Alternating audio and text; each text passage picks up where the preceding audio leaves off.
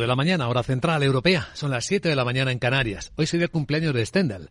Él decía que puede adquirirse todo en la sociedad, excepto el carácter. Buenos días. Renfe les ofrece esta sección. Dicen los futuros que las bolsas de Europa van a empezar la semana con subidas en torno al medio punto porcentual, que es lo que sube exactamente ahora mismo el futuro del Eurostox en 4.143 puntos. Empieza a moverse ahora mismo el futuro del IBEX 35 y lo hace con subidas de 27 puntos. Esto es menos, tres décimas, en 8.953. El futuro del mercado americano viene bastante plano, el SP en 3.987 después de las subidas del viernes. Y eso que los diarios económicos americanos ya dan por hecho que la Fed, la Reserva Federal, el primer banco central del mundo, va a empezar a suavizar las subidas, incluso a pensarse cuándo las detiene, si lo hará o no esta primavera. Mientras que aquí en Europa, que vamos casi siempre un poquito por detrás del ciclo, cuenta el gobernador del Banco Central holandés esta mañana al diario La Estampa, que él es partidario de subir dos veces más el tipo de interés eh, medio punto y probablemente alguna subida más de un cuartillo de punto para el segundo semestre del año. Capital, la Bolsa y la Vida, con Luis Vicente Muñoz. Los mercados por un lado, las expectativas por otro.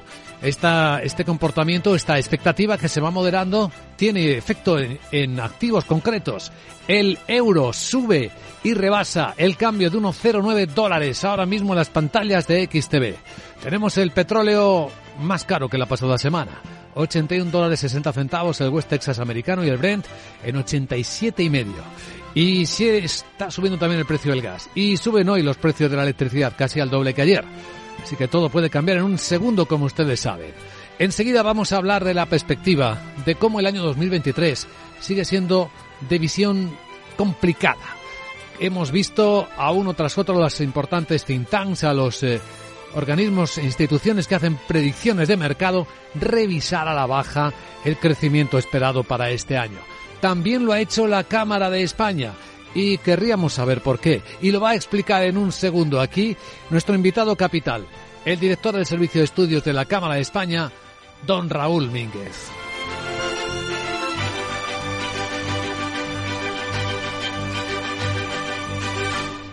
Renfe les ha ofrecido esta sección. Lauri, decidido. La despedida la hacemos en Gandía. Prepara el bikini. Lauri, que en Gandía vive el ex de Jesse. Que nos vamos a Málaga. Lauri, que no. Que dan mal tiempo. A Bilbao. Pinchos y party. Lauri, una cosita. Que al final es despedida conjunta. Te hago administradora del grupo que no puedo más. En Renfe tenemos más de 1500 destinos para que siempre puedas llegar a donde quieras llegar. Nadie te da más. No todos los trenes son como Renfe. Renfe, tu tren. Las noticias capitales. Despierta el lunes en Capital Radio. Vamos a ver con Miguel San Martín algunas cosas que tenemos por delante, entre otras una potencial decisión de los ministros exteriores de aumentar el apoyo a Ucrania y adoptar más sanciones a Irán. Va a ser un consejo en el que van a abordar esa ayuda para que pueda pasar el invierno, también como Rusia puede rendir cuentas por los crímenes cometidos durante la invasión a la posibilidad de imponer nuevas medidas restrictivas a Moscú. De hecho, la Comisión ha puesto sobre la mesa ya un noveno paquete de sanciones que propone incluir cerca de 200 personas y entidades más en la lista negra y cortar el acceso de Moscú a los drones. También se va a hablar del Fondo Europeo de Apoyo a la Paz, con el que se pagan las armas a Ucrania, tenía 5.700 millones de presupuestos hasta 2027 y ya se han gastado más de 3.100. Bueno, y después de dar muchas vueltas y de escuchar muchas peticiones del presidente ucraniano, Alemania y Francia todavía no se han comprometido a enviar tanques a Ucrania. Ni el presidente gano Emmanuel Macron ni el canciller alemán Scholz han dado su apoyo con esos blindados a este país y no han concretado en qué puede consistir la nueva ayuda. Sol recuerda que todo eh, ha enviado ya mucho a Ucrania, todo lo que ha enviado e insiste en que se hará en coordinación con los aliados. Eh, sí, hay países como Estados Unidos que están haciendo mucho. Alemania también lo está haciendo y hemos ampliado constantemente nuestro suministro de armas eficaces disponibles hoy en día y siempre hemos coordinado estrechamente estas decisiones con todos nuestros aliados y amigos importantes, Francia, Estados Unidos, con otros países importantes de Europa y, por supuesto, con todos los que están participando ahora en este debate. Han surgido diferencias dentro de la coalición de gobierno en Alemania.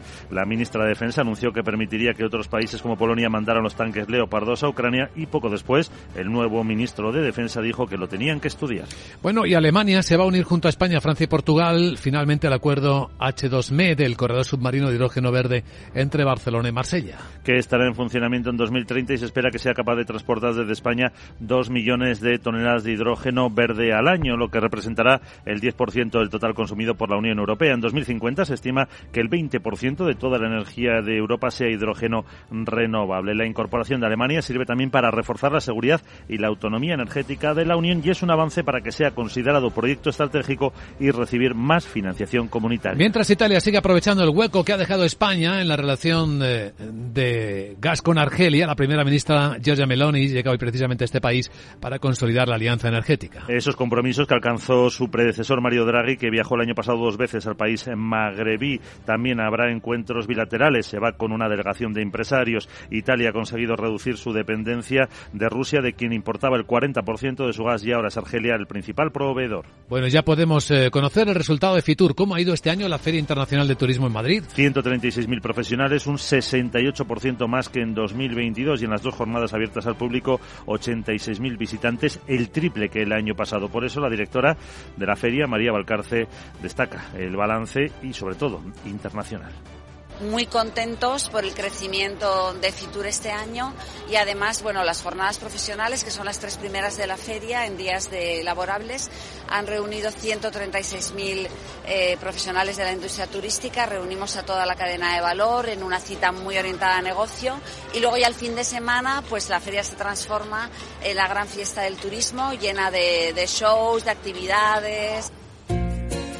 Muy buenos datos. Bueno, en la agenda del lunes. Hola, Sarabot. ¿Has vuelto? Buenos Muy días. Buenos días. Ah, sí. Ya estoy por aquí Ya otra vez después de darme un chute a 150 kilovatios. Uy. Jeje, Madre. para un ratín chiquitín si me da para estar por aquí y para contar que todo el lunes en Alemania el Bundesbank publica su informe de enero y hará subasta de deuda a 3 y 9 meses. También emite deuda Francia. El Banco de España ofrece cifras de morosidad de los bancos al finalizar noviembre. Eurostat publica datos de deuda y déficit público de la Unión Europea y la eurozona del tercer trimestre del año pasado. En la zona euro se divulga la confianza del consumidor de la zona euro de enero, y esta tarde, la presidenta del BCE, Christine Lagarde pronuncia un discurso en la recepción anual de la Deutsche Börse. Bueno Luis Vicente vamos a escuchar ahora al responsable de la Cámara para que nos cuente cuánto va a crecer España. Pensando antes lo del año chino 4721 se me ha ocurrido una cosa. A ver. ¿Y si se crea el calendario saragotiense? Ey. Todos tendríamos unos seis añitos. Qué bien, ¿no? Sí. ¿Todos somos unos niños? Sí, Jeje, ya te digo. qué ideazas que tengo. Qué buena. Chao. Sí, buena idea.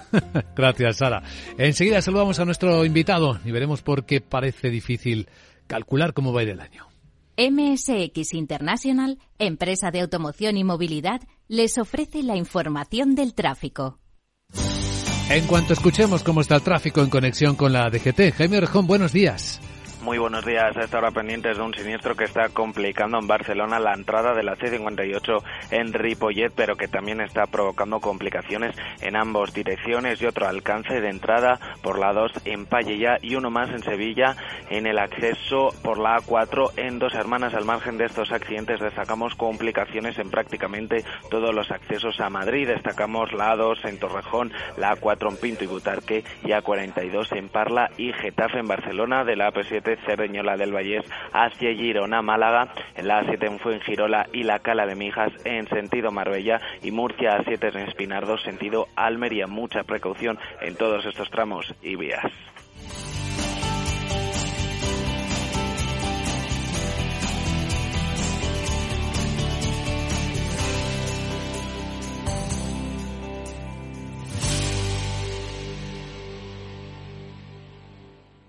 MSX International, empresa líder del sector de la automoción, les ha ofrecido la información del tráfico y les desea cautela con sus vehículos. ¿Qué tiene que ver IG con Societe General? Pues desde hoy mucho. Lanzamos los multis, productos cotizados emitidos por Societe General, disponibles a través de nuestra plataforma de trading. Elige el apalancamiento con el que estés más cómodo y multiplica tu exposición a los mercados financieros. Esos son los multis. Tú decides. Sé el primero en operar con ellos. Más información en IG.com. Los productos cotizados son instrumentos financieros complejos. Operar con estos productos implica un alto riesgo de perder el dinero rápidamente. Perfecto. Informe de reunión enviado. En Orange reinventamos nuestras tarifas Love Empresa. Ahora incluyen cosas tan importantes para tu negocio como la libertad. Por eso te ofrecemos herramientas para que puedas trabajar dentro y fuera de la oficina. Llama ya al 1414. Las cosas cambian y con Orange Empresas tu negocio también. Orange. En tiempos de incertidumbre, nuestra fortaleza es la estabilidad. En Nordea, pensamos que el equilibrio, la fiabilidad y la experiencia importan. Nuestra estrategia Stable Return muestra un sólido comportamiento en el largo plazo para sus inversiones. Invierta en estabilidad. Invierta en tranquilidad. Descubra más en nordea.es.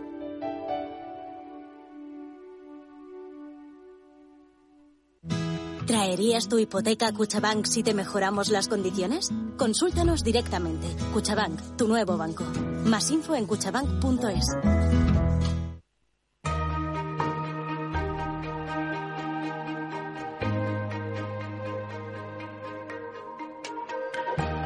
La entrevista capital. Luis Vicente Muñoz. Ya sabemos que 2022 fue mejor de lo esperado, pero este año 2023 está empezando con revisiones a la baja de las predicciones. ¿Por qué parece que podríamos crecer menos de lo que inicialmente se estimaba? Distintas instituciones y prestigiosos gabinetes de estudio están examinando qué pasa con la economía. Y entre ellas, con una visión muy cercana a la economía real, está la Cámara de España. Su director del Servicio de Estudios, don Raúl Mínguez, está con nosotros en directo en Capital Radio. Don Raúl, ¿qué tal? Muy buenos días. Hola, muy buenos días. Hemos visto que su equipo acaba de revisar a la baja la previsión de crecimiento para la economía española para este año 2023 que acabamos de comenzar. ¿Por qué? Eh, pues sí, eh, la verdad es que las bases que eh, están detrás de toda la incertidumbre del año pasado, el año 22, pues permanecen y están eh, socavando tanto las rentas de, las familias como de las empresas, la capacidad adquisitiva. Permanece esa, esa inflación, eh, permanece esa incertidumbre eh, que desde el punto de vista pues, geopolítico y de diversos ámbitos hemos, hemos ido sufriendo y a ello se añade también pues las consecuencias de, esta situación de incertidumbre y de inflación, es decir, una política monetaria en, vías de endurecimiento progresivo y que durante el año 2023 pues seguirá este desarrollo restrictivo y eh, pues unos países de nuestro entorno, unos países socios que son más impactados por esta por esta situación, por la mayor proximidad con la con, Ucrania principalmente, y que por lo tanto en esa muestra de mayor debilidad relativa vamos a tener menos eh, capacidad de venta a esos mercados, es decir, un sector exterior en, el que eh, si bien va a seguir teniendo un eh, protagonismo importante para, para España, pero va la aportación que va a realizar con el crecimiento económico pues va a estar más, más moderada, más limitada por esta moderación, ya digo, esta desaceleración en, global y que tiene mayor énfasis en esos países de, nuestro entorno. Tiene mucho sentido esperar, claro, que el consumo privado aporte menos al, crecimiento de la economía española por una inflación sostenida y por el, la menos renta disponible de las familias. Pero que el frenazo también se espere por el lado de la inversión, esto da que pensar porque en principio estaríamos hablando de momentos coyunturales, ¿no? Pequeños, pequeños frenazos coyunturales, no de estructura.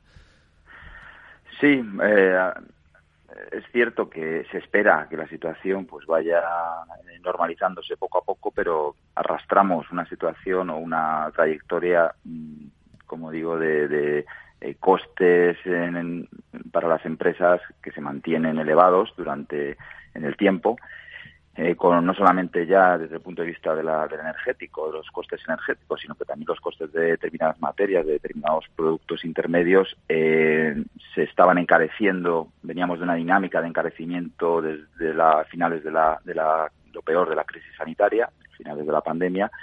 Eh, esas cadenas de suministro pues estaban tensionadas y motivaron un incremento en, en los costes que tenían que asumir las empresas, a lo cual se añadió durante el año pasado pues todas las circunstancias en torno a la guerra de Ucrania, el encarecimiento de los costes, energéticos. Llevamos, por lo tanto, una serie de, ejercicios en el que eh, las empresas pues han tenido que ir mermando sus reservas para realizar esas inversiones. Evidentemente, al igual que los salarios, los márgenes empresariales también se han visto eh, contenidos y por lo tanto eh, la capacidad adquisitiva no solamente de los hogares sino también de, los, de las empresas teniendo por capacidad adquisitiva esa, eh, esos recursos para realizar nuevas inversiones para expandir su actividad etcétera etcétera pues están más limitados. Y de ahí esa esa corrección también eh, a la baja que aun siendo positiva una, una estamos estimando eh, nosotros en, en, la cámara eh, un, un, crecimiento de la inversión en el entorno del 2,5%, que es superior eh, al crecimiento estimado por el, para el conjunto del PIB,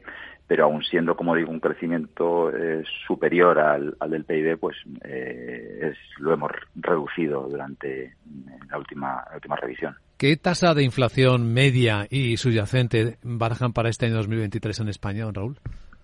Sí, eh, la inflación media para el año 2023 estimamos que esté ligeramente por debajo del, del 5%, el 4,7% en, en, concreto, eh, mientras que para la inflación eh, subyacente eh, estará muy próxima a este 4,7%, aunque alguna décima por debajo, el 4,5%.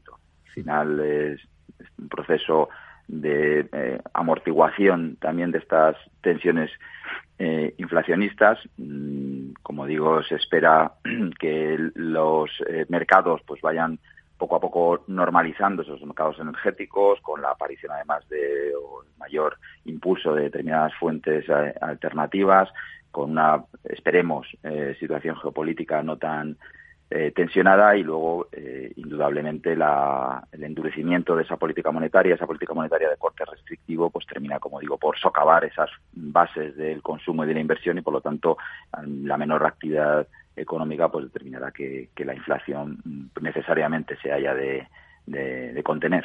Hay un elemento clave de la economía real que nos interesa mucho seguir y es el comportamiento del empleo. El año pasado la economía española se mostró bastante resiliente, hubo creación de empleo. Pero este año, en este escenario en el que el consumo afloja, incluso la inversión empresarial también, ¿es de esperar que deje de crearse empleo, incluso que aumente el paro en España? Pues eh, estamos hablando de un crecimiento, como como he dicho, desacelerado respecto al año 2022, pero positivo. Crecimiento eh, todavía positivo en el que mmm, el empleo, esa resiliencia que, que, indica, pues el empleo, pues también, eh, afortunadamente, vemos que aunque ha perdido, va a perder dinamismo en el año 2023, pero seguirá creándose empleo. Nosotros estimamos que este ejercicio eh, aún se crearán en torno a 150.000, 200.000 empleos, que son cifras mm, alejadas de, de esos eh, cerca de 650.000 puestos de trabajo del año 2022 que se crearon, eh, según estimamos, pero eh, que tenemos que mm, ver con optimismo, puesto que se sigue se sigue creando empleo, es decir, que ese, esas empresas, esa, esa inversión que aún, aún limitada, eh, y como decía, sigue, sigue teniendo un signo positivo y superior al, al PIB, pues también viene avalada por ese, esa creación más modesta que en otros ejercicios de, empleo, lo cual, bueno, pues nos tenemos que, que agarrar ¿no? a ello con como eh, optimismo y que en el año 2024, pues, eh, el proceso de creación de empleo pues eh, retome el vigor. A la hora de hacer previsiones económicas, don Raúl, nos hemos pasado los últimos meses preguntándonos si incluían o no el impacto, el efecto positivo esperado de la ejecución, la aplicación de los fondos europeos, de los Next Generation. El año pasado vimos que finalmente acabamos el año sin que llegaran a las empresas un poco más allá del 20%. ¿Este año estas previsiones incluyen ese efecto esperado o, o cómo va esto? Eh, sí, eh, el, año pasado y los años anteriores, pues el, la canalización de esos fondos Next Generation eh, ha sido bueno, pues limitada, tiene su complejidad y, hay una serie de cuestiones también administrativas que están también detrás de ello. Eh, pero esperemos que durante este, este ejercicio 2023, una vez que toda esa curva de aprendizaje, por así decir, pues se está transitando, eh, se vayan, se vayan eh, canalizando esos fondos a, la actividad productiva, a los hogares y a las empresas y que las reformas, además, que, acompañan el plan de recuperación, transformación y resiliencia, pues se hagan efectivas. Mm, en ese sentido, mm, mientras que el consumo el público el año pasado pues registró una variación negativa, es decir, que, cayó el consumo eh, público en términos interanuales. Para eh, este ejercicio 2022 pues estimamos que ese consumo eh, final de las administraciones públicas pues retome la senda de crecimientos positivos detrás de lo cual pues bueno pues estarían esas también ese, ese, impulso ¿no? de los fondos fondos europeos del programa Next Generation que entendemos que son muy importantes para, para sentar esas bases de futuro y, contribuir en el corto plazo a esta eh, mitigación de la desaceleración que se, que se estima. Pero el 1,9% de crecimiento estimado potencial para este año 2023 que estima las cámaras, ¿incluye ese impacto o no lo incluye? Sí, sí, sí lo incluye. Sí, lo incluye. Sí que incluye, incluimos, incorporamos ese, ese impacto del, el programa Next, Next Generation, eh, por cuanto estimula, ¿no? Eh, supone a, fin de cuentas, pues impulsar desde el punto de vista de, la demanda, eh, la, actividad productiva, los consumos, los, las inversiones vinculadas al sector público y ejercer también una eh, suerte de efecto arrastre por cuanto los fondos Next Generation eh, implican por cada eh, euro aportado una aportación también del sector privado. Muy bien, don Raúl Mínguez, director del Servicio de Estudios de la Cámara de España. Gracias por compartir en Capital Radio esta visión de presente y futuro del país. Muchas gracias y buen día, don Raúl. Buena, buena semana. Muchas gracias, buen día.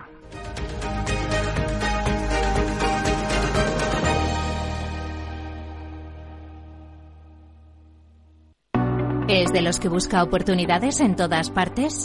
Únase a más de 300.000 inversores de todo el mundo comprometidos con su trading. Con CMC Markets obtendrá una experiencia de trading mejorada con una plataforma de nivel institucional varias veces premiada con más de 12.000 activos a su alcance. Opere con el mejor. Pruébelo sin compromiso con una cuenta demo. Entre en cmcmarkets.es o llame al 911 140 700. CMC Markets, su broker online de confianza. Los CFD son instrumentos complejos y están asociados a un riesgo elevado de perder dinero rápidamente debido al apalancamiento. El 77% de las cuentas de inversores minoristas pierden dinero en la comercialización con CFDs con este proveedor. Debe considerar si comprende el funcionamiento de los CFDs y si puede permitirse asumir un riesgo elevado de perder su dinero. Si quieres conocer mejor las empresas con las que trabajas, empieza por Informa. Compruébalo con tres informes gratis, el nuestro para que nos conozcas más y los dos que tú elijas para tu negocio. Solicítalos ya en Informa.es. Informa, líder en información empresarial.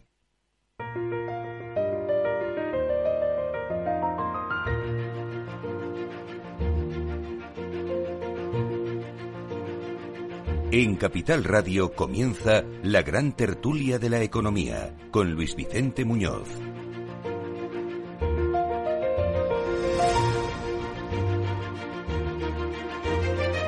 Abrimos la gran tertulia de la economía en Capital Radio. Hoy nos acompañan en esta gran tertulia Julián Salcedo, presidente del Foro de Economistas Inmobiliarios y socio director en CEFRE. ¿Qué tal, Julián? Buenos, días. Buenos días, Luis Vicente. Fresquitos días. Sí, bueno, esto es normal, ¿eh? Ya era hora. Ya era hora, la verdad es que sí, no nos asustemos, que esto es lo normal de nuestras vidas, eh, era en el pasado lo habitual por estas fechas. María José Villanueva es consultora de salud y farma y miembro de la Asociación Española de Ejecutivas y Consejeras. ¿Qué tal, María José? Buenos días. Buenos días. Pues en cierto modo disfrutando del frío. ¿Verdad? Que también se puede disfrutar. Claro que sí. Nos mantiene despiertos. Sí, sí, nos mantiene con la sensación de que nuestro planeta todavía está en un momento en el que podemos recuperar muchas cosas. No perdemos la expectativa. Fernando Zunzunegui, abogado y profesor. ¿Qué tal, Fernando? Buenos días. Muy bien, tomando contacto con la realidad del invierno. Sí, nosotros de la economía hablábamos hace un instante con el director del Servicio de Estudios de la Cámara de España, con Raúl Mínguez, porque cómo está costando hacer previsiones sobre este año 2023. No sé qué estaréis viendo vosotros, pero todo el mundo da poco crecimiento, creen que vamos a tener un primer trimestre malo, porque sigue la inflación, seguimos empobreciéndonos, claro, si la inflación sigue, nos seguimos empobreciéndonos y Bueno, se puede parar hasta la inversión empresarial. Sí, bueno, yo Bueno, desacelerar, no parar, desacelerar. Bueno, yo, yo lo que sí que creo es que la incertidumbre es muy elevada y lo estamos viendo entre, en, en concreto en uno de los componentes que más está influyendo, ¿no? Que es el, el precio de la energía, ¿no? Sí. Entonces, claro, pues la energía está pegando unos altibajos ¿eh? que tan pronto, desde luego mucho más bajo que a, a mediados del año pasado, pero unos altibajos que es lo que está influyendo de forma determinante. Pero además con, con un... eh, eh, con un componente de gravedad que me parece a mí, y es que cuando la energía estuvo muy alta, tenía plena justificación que se trasladara al coste de los factores, de los productos, eh, y por tanto influyera en el precio final de estos y, la inflación subiera, pero lo que es previsible, eh, subir, sube rápido, bajar, no baja. Entonces, efectivamente, ahora estamos viendo una fluctuación en el coste de la energía y en otros eh, elementos que influyen en la producción, pero sin embargo no lo notamos en el precio final de los productos y, por tanto, en la inflación, que sí que ha bajado un poquito, pero que no, no baja tanto. Hay cosas que se incorporan a la vida ya para siempre, ¿eh? ni un paso atrás, diría alguien. Pero también es cierto, si en el mercado de la energía pueden subir y bajar los precios, hay otros precios que en cuanto se incorporan ya no bajan. Por ejemplo, costes salariales. En cuanto se incorporan, ¿a quién le vas a bajar el salario? Sí, sí, no, es, es lo que está ocurriendo, ¿no? Bueno, normalmente los salarios van un poquito siempre a remolque. ¿eh? Van Y no- detrás. Y no llegan, y no llegan a subir lo, lo que es la, la inflación. Pero es cierto, es cierto que tienen una resistencia a la baja. eh, eh, por ejemplo, los salarios y otros, y otros productos. Yo creo que en ese momento debemos eh, decir que los bancos centrales lo han hecho bien. ¿Sí? Eso es lo primero, sí, es lo que tenemos que decir. Porque me acuerdo cuando empezaron a subir, decían, van a ir contra de la economía, ¿qué va a ocurrir? Bueno, pues la inflación está controlada. En estos momentos. ¿Tú eh, crees se- de verdad que está sí, controlada? Está controlado la inflación. Eh, nosotros vamos un poquito más tarde, es decir, ahora hemos escuchado esta mañana en la emisora como eh, desde Holanda nos dicen que va a haber todavía un par de subidas más de los tipos de interés por parte del Banco Central Europeo, porque em- empezamos un poquito más tarde. Pero lo cierto es que la Reserva Federal fue la primera, marcó el paso, el Banco Central Europeo, retrasado, pero dio paso a estas medidas que han controlado la inflación. Es decir, que los bancos centrales, por fin, eh, han, han hecho su función. Luego tenemos lo básico para, para que la economía empiece a funcionar, ¿eh? que, es, que es una inflación ya controlada por quien debe hacerlo, por la política monetaria, por los bancos centrales. Y entonces tenemos los dos grandes problemas. Uno es el de la energía, ¿eh? que bueno, no se acaba de llegar a un acuerdo europeo.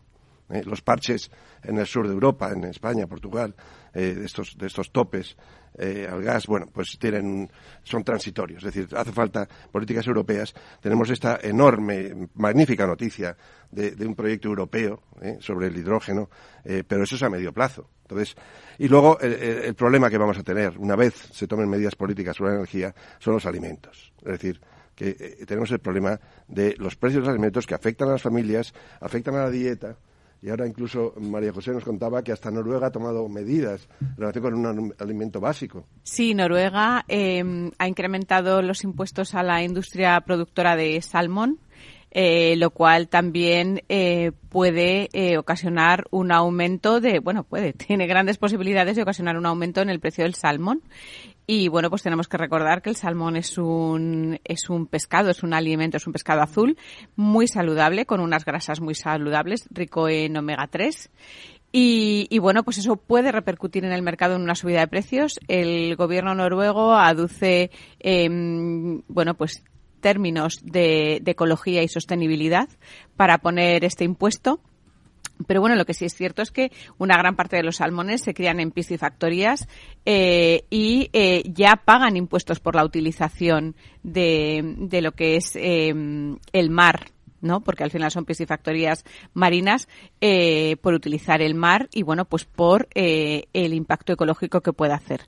Entonces, bueno, pues eso nos eh, sitúa ante un paradigma importante y es qué va a pasar con la producción de alimentos. Creo que es algo que no se está teniendo visualización sobre ese tema, pero la producción de alimentos a nivel mundial se puede ver afectada, a nivel europeo se puede ver muy afectada en alimentos absolutamente necesarios para una dieta saludable. También tenemos que tener en cuenta que ahora vienen las generaciones más grandes de este país que empiezan eh, a tener ya una edad a partir de los 50 años, que es gente que ya se jubila, que es gente que ya empieza a envejecer y el envejecimiento saludable es clave para luego tener menos temas de dependencia, que quién va a cubrir la dependencia si ya no tenemos eh, casi eh, fondo para poder cubrir las pensiones. Bueno, hay que ver las cosas desde un punto holístico, pero 2023 yo creo que está siendo un, un año bani de libro. ¿Os acordáis que hablábamos del mundo buca? Pues ahora, eh, a partir del 2020, estamos en un mundo bani. ¿Qué significa bani? Pues significa frágil, eh, con un componente de ansiedad muy alto, no lineal e incomprensible. Y, bueno, pues ahí estamos. Es que este libro es un año complicado donde quizás em, eh, muchas veces a la hora de tomar decisiones nos basamos en experiencias anteriores que quedan plasmadas muchas veces en modelos, quedan plasmadas muchas veces en algoritmos y bueno, pues no vale. Aquí solamente los mejores, los que tengan más capacidad de ser visionarios y de tener este esta perspectiva holística que yo estaba eh, comentando serán aquellos que tomen las decisiones adecuadas para poder eh, salir exitosamente de la situación que tenemos. Esto que comentaba María José del salmón noruego y del impuestazo está inquietando a la industria de las piscifactorías españolas y de los envasadores. Porque claro, si les suben en origen la materia prima, estaban diciendo que pueden incluso incumplir la ley de la cadena alimentaria española porque venderían a pérdidas. El impuestazo es del 40% sobre los beneficios que obtienen con la venta de salmón. Y esto entró en vigor hace 23 días, el día 1 de enero. Bueno, en bolsas han desplomado las empresas pisci de las piscifactorías noruegas que cotizan, como la de esperar. Sí, bueno, mm, eh, en la línea de lo que estamos comentando y lo que yo decía de que al final, aunque como comenta Fernando muy bien, muy acertadamente, la inflación se esté controlando, eh, al menos, por lo menos, moderando, eh, eh, el problema está en lo que decía, ¿no? Y es que los precios al final consiguen alcanzar un determinado nivel y luego, aunque los factores que sirven para producirlos eh, moderen su precio o bajen, ya no, no, no, no, lo, no lo recortan, ¿no? Los precios. Pero claro, eh, la solución no es, me parece a mí, subvencionar y subvencionarlo porque habría que subvencionarlo todo, ¿no? Subvenciones, eh, lo estamos oyendo y viendo en las noticias recientemente, sobre todo de los partidos eh, que están más a la izquierda del gobierno, ¿no? Y es que, no, no, pues hay que eh, imponer una canasta ya no básica, sino que hay que controlar el precio de todos los alimentos en los supermercados, etcétera. La solución no son las subvenciones, porque es que, como todo el mundo sabe, o por lo menos económicamente... No, todo el mundo no lo sabe, creo, Julián. Bueno, pues entonces lo diremos. como todos los economistas sabemos, las subvenciones ineludiblemente se terminan trasladando al precio. Entonces, claro, esto es artificial. ¿eh? Un producto sube de 100 a 120 y alguien te subvenciona, no sé, 15, no sé, no digo el, el 100%. Bueno, esto lo único que va a conseguir es, por un lado, que el precio del producto no baje nunca de 120, incluso que siga aumentando porque la capacidad que tú tienes añadiendo la subvención te permite comprar más. Esto pasó con los alquileres. Claro, e, evidentemente es el mejor ejemplo, ¿no? Eh, entonces, claro, eh, al final lo que consigues es que ni los precios eh, eh, se reducen, sino que al revés se incrementan. La subvención no tendría sentido que desapareciera nunca, porque en el momento que la quiten disminuye tu capacidad de pago y entonces nos convertiríamos en una sociedad absolutamente subvencionada, ¿no? Sin olvidar lo esencial, que la subvención sale del bolsillo de todos. Evidente. Es, dinero que aportamos todos para pagar algo.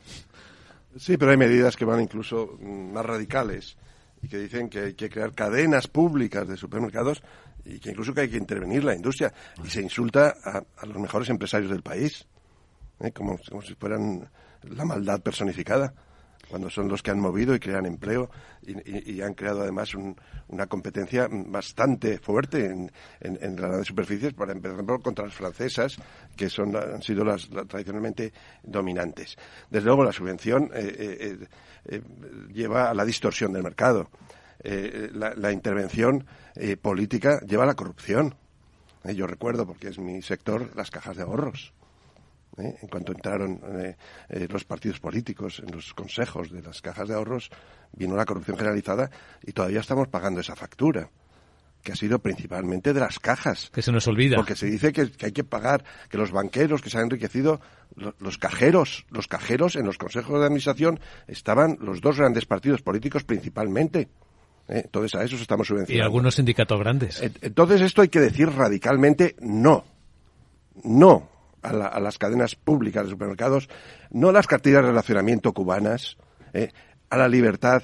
Y además eh, crea una economía sumergida inmediatamente, una economía negra, paralela, en cuanto tú pones restricciones, se va a generalizar eh, fuera del control de Hacienda y además sin los controles sanitarios la distribución de alimentos, lo cual sería algo gravísimo hay que decirlo con voz muy, muy alta. Sí, efectivamente. Yo creo que además eh, la voz que se ha hecho especialmente contra Mercadona, tenemos que recordar que Mercadona tiene eh, unos excelentes productos en sus supermercados, que luego cada cual va y compra según el tipo de dieta que decide seguir en su casa, pero además es una empresa que da empleo de calidad.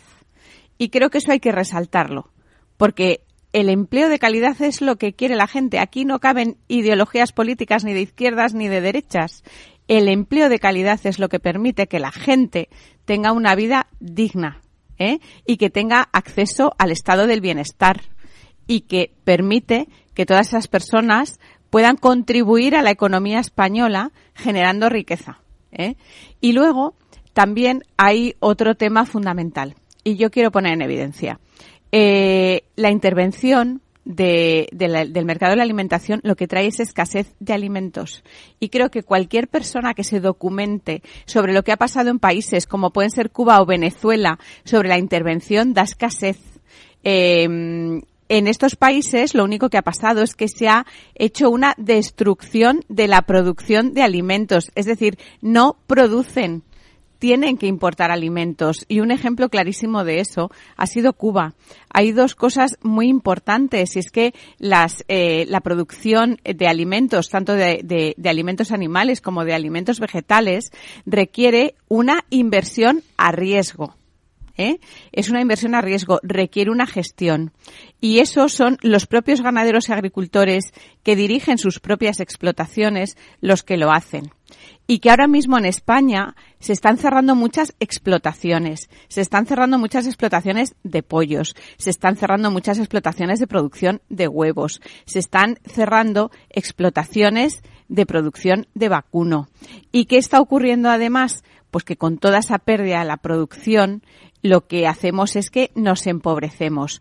Porque cuando nosotros decimos, no, es que aquí una, una, una por ejemplo, eh, la producción de vacas, aquí no estamos con mm, producción de vaca, de carne, como puede haber en México, como puede haber en Estados Unidos, donde son explotaciones que tienen 50.000, 100.000 cabezas de ganado. Aquí estamos hablando de productores muchísimo más pequeños, que tienen muchísimo más riesgo y que se están dejando la vida 365 días 24 horas. El otro día tuve la oportunidad de asistir a los premios Alimenta de la Comunidad de Madrid y, bueno, tuve la, ocasión de hablar con uno de los premiados, que fue precisamente una granja productora de, carne de vacuno aquí en la Comunidad de Madrid. Y mm, es impresionante el esfuerzo que están haciendo los ganaderos españoles. Esta era una, una mm, eh, explotación eh, mm, eh, de, de vacuno, bueno, de vacuno que está al aire libre de vacuno que está en el campo, de vacuno que eh, lo que hace es contribuir al ciclo natural de nuestro planeta. Entonces, nos estamos metiendo en una serie de críticas, nos estamos metiendo en una serie de falta de apoyos y queremos intervenir algo que es fundamental. Estamos en la gran tertulia de la economía en Capital Radio. Seguimos en un instante.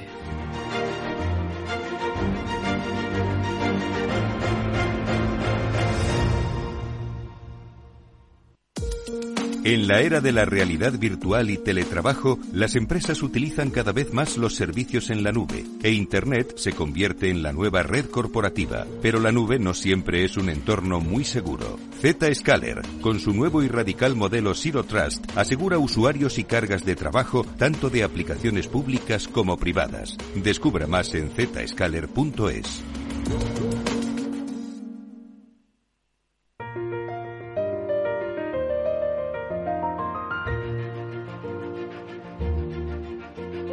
Estás escuchando la gran tertulia de la economía. Aprovecho para adelantaros cómo vienen las bolsas en el comienzo de la semana. En Europa van a abrir con rebote en torno a las tres décimas, poca energía y poca tendencia. Es lo que marca el futuro del Eurostox. El del IBEX sube menos. Y parece incluso que va perdiendo fuelle. Ahora apenas 16 puntos, son dos décimas. Está en 8.942. El futuro del mercado americano viene bastante plano. El SP está en 3.987 puntos. Lo que viene más fuerte es el euro. Esos comentarios en la fe de que probablemente ya no hay que subir los tipos tan agresivamente están haciendo subir, bueno, bajar al dólar, subir al euro. Y ahora mismo en las pantallas lo estamos viendo al euro dólar cotizando a 1,09 dólares por euro. Las pantallas de XTV. ¿Te interesa la bolsa? Pues entonces tienes que saber esto. XTB te regala una acción por abrir una cuenta. Has oído bien, te la regala. Además, no te puedes perder la mejor tarifa para comprar y vender acciones y ETFs de todo el mundo, sin comisiones. ¿Qué significa sin comisiones? Pues que mientras tu inversión mensual no exceda los 100.000 euros, invertir en acciones y ETFs en XTB no conlleva comisión alguna. Entra ya en xtb.com y comprueba lo que te cuento. Un broker, muchas posibilidades. xtb.com. A partir de 100.000 euros al mes, la comisión es del 0,2% mínimo 10 euros. Invertir implica riesgos. Bueno, pues seguimos en la gran tertulia de la economía en Capital Radio. Por cierto, es curioso que Argentina y Brasil dicen oficialmente que empiezan a trabajar en una moneda común y que invitan al resto de los países eh, latinoamericanos a sumarse, aunque esto va a, no va al corto plazo. Sí, eso es una a, Europa le costó 30 años esto, ¿no? Una magnífica noticia esta iniciativa. Lo que pasa, bueno, por donde empieza, mm, mal empezamos, metiendo a Argentina en el proyecto eh, con, sus problemas monetarios, pero bueno, uno va por Latinoamérica, sobre todo por Centroamérica, cada, cada país con su moneda eh, y las inmensas posibilidades que tienen esa, esa zona económica. Eh, pero es una misión imposible, podría crear una moneda perfectamente, unificar su política monetaria, más allá del Bitcoin, de la dolarización. tienen muchísimo camino por desarrollar.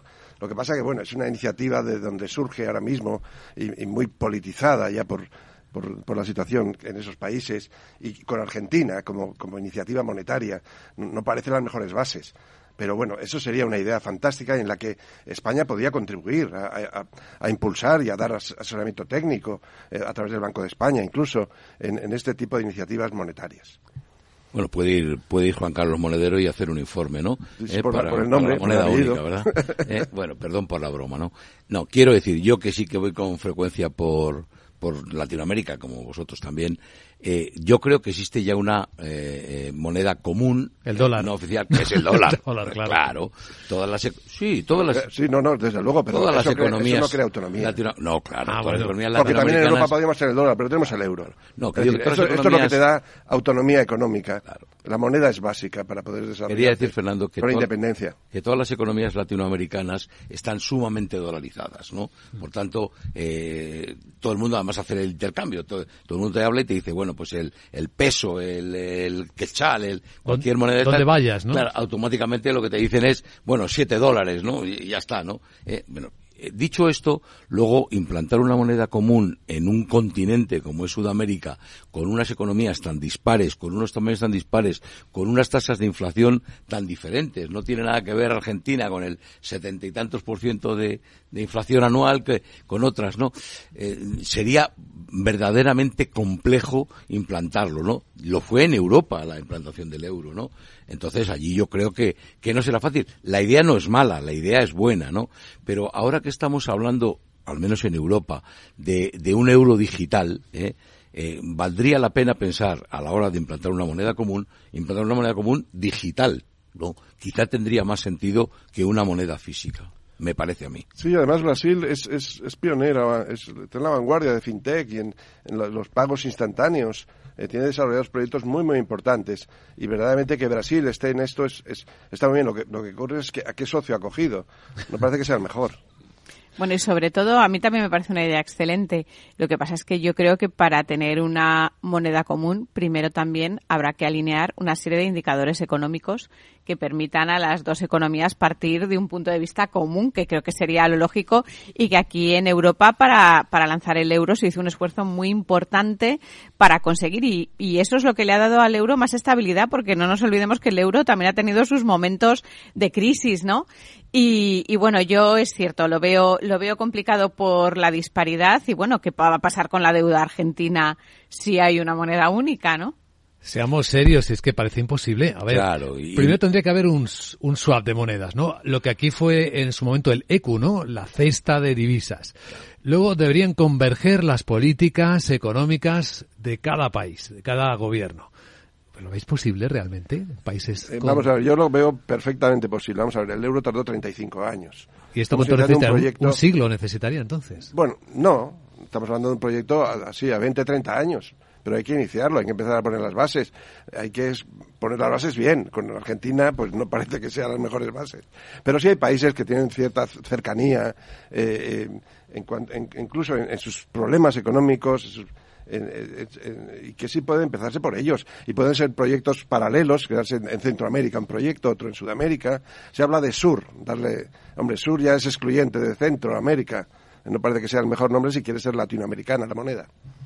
Y bueno, y luego está el otro factor, aunque sí que es verdad que, por ejemplo, en Europa, cuando se implantó el euro, partíamos de, y seguimos siendo, una unión económica y monetaria, por tanto no es política, pero la realidad es que aunque no lleve el nombre, la realidad es que todos los eh, eh, organismos que existen en Europa, desde el Consejo, la Comisión, etcétera, pues tienen un componente político muy fuerte. Las directivas que, que son de obligado cumplimiento efectivamente están normalizando el funcionamiento de los distintos países, entonces esto en, Sudamérica, incluida Centroamérica, etcétera, sería muy complejo porque políticamente sería muy difícil de instaurar este sistema, salvo que alguien esté pensando en que políticamente sea una convergencia hacia la izquierda, ¿verdad? Ahora que hay una tendencia muy natural hacia la izquierda, eh, bueno, pues ahora con Lula en Brasil, eh, con eh, Perú, etcétera, sea una convergencia que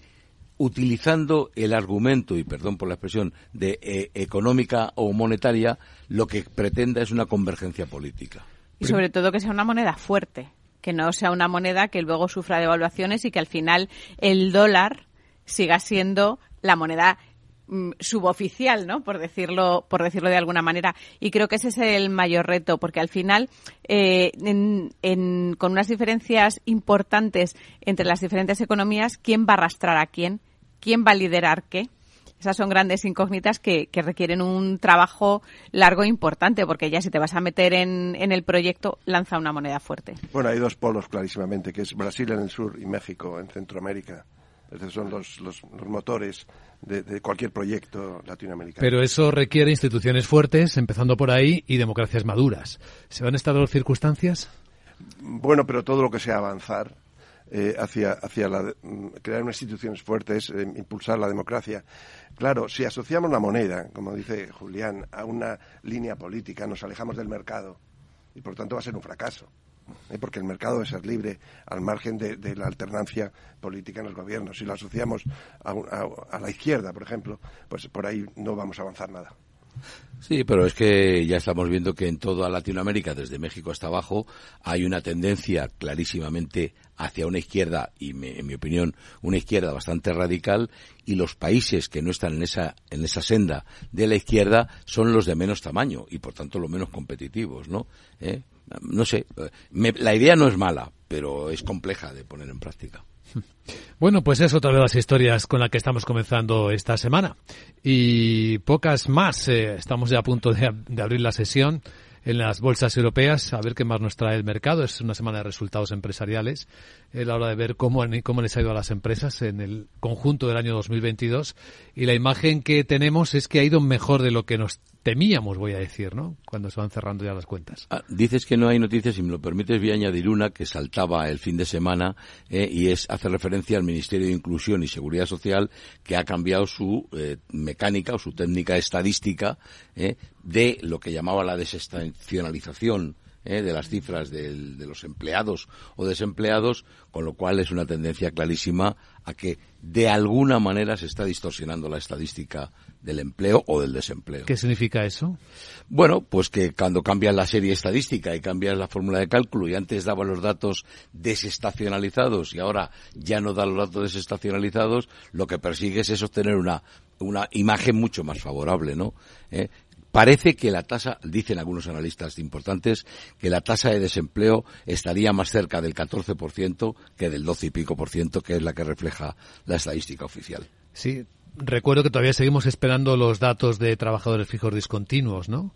Pasan las semanas, pasan los meses y no sabemos cuántos hay, ¿no? Pero se han regularizado ya, decían que 70.000, ¿verdad? O sea que las estadísticas poquito a poco no sueltan el impacto de golpe, pero poquito a poquito van normalizándolas. Bueno, pues viva la transparencia. Y sobre todo es que esto tiene el peligro de que silencia a los más vulnerables, que es la gente que está desempleada. Porque ¿qué pasa? ¿Que no existen? Mm. Ese es un gran problema. Sí, pero no, pero eso nos ataca a todos, porque los, los datos son bien público. Y por tanto, romper las, las, las estadísticas, eh, cambiando los sistemas de, de cuentas, es, es, un atentado a la, transparencia y nos priva de los datos eh, que todos eh, necesitamos para tomar decisiones. Deberían ser uno de los derechos que sumáramos a la Declaración de Derechos Humanos. Acceso a los datos.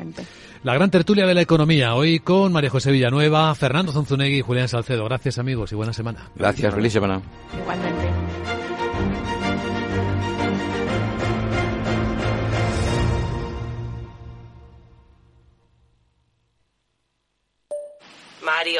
Que eso de que no te da tiempo a pillar el tren. No te preocupes, que lo he mirado y hay un tren cada hora. Así que nada, salsero, duchita fría, cafetito para la resaca y ya te estás viniendo que está tu ahijao y toda su clase esperándote. Niños, saluda al Tito. ¡Tito!